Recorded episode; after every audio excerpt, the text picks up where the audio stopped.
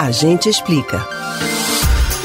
Alterações na visão, perda de equilíbrio e fraqueza muscular são alguns dos sintomas de uma doença que atinge principalmente pessoas jovens, incluindo celebridades como as atrizes Guta Stresser e Cláudia Rodrigues. Além de uma predisposição genética, a patologia pode estar associada à infecção por um vírus. Você sabe o que é a esclerose múltipla?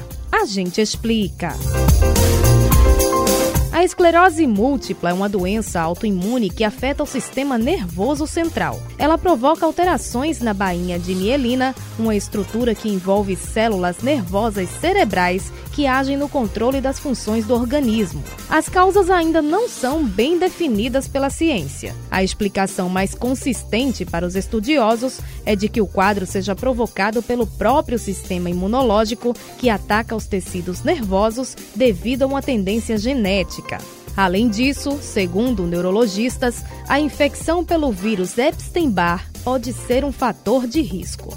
Esse patógeno é o causador da mononucleose, mais conhecida como doença do beijo por ser transmitida pela saliva. A hipótese então é de que algumas pessoas têm componentes na mielina muito parecidos com partes do vírus.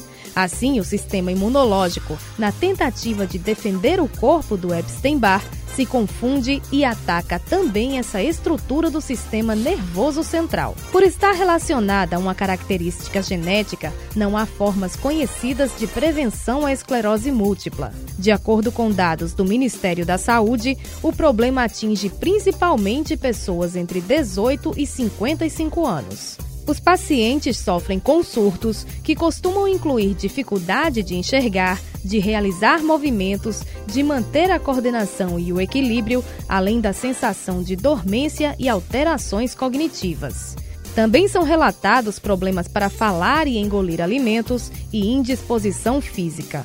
Em cerca de 85% dos casos, os surtos duram alguns dias ou semanas e passam.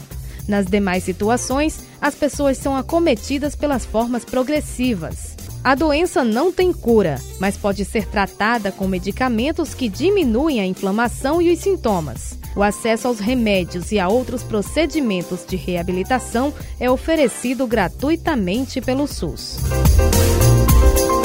Você pode ouvir novamente o conteúdo deste ou outros A Gente Explica no site da Rádio Jornal ou nos principais aplicativos de podcast: Spotify, Deezer, Google e Apple Podcasts. Betânia Ribeiro para o Rádio Livre.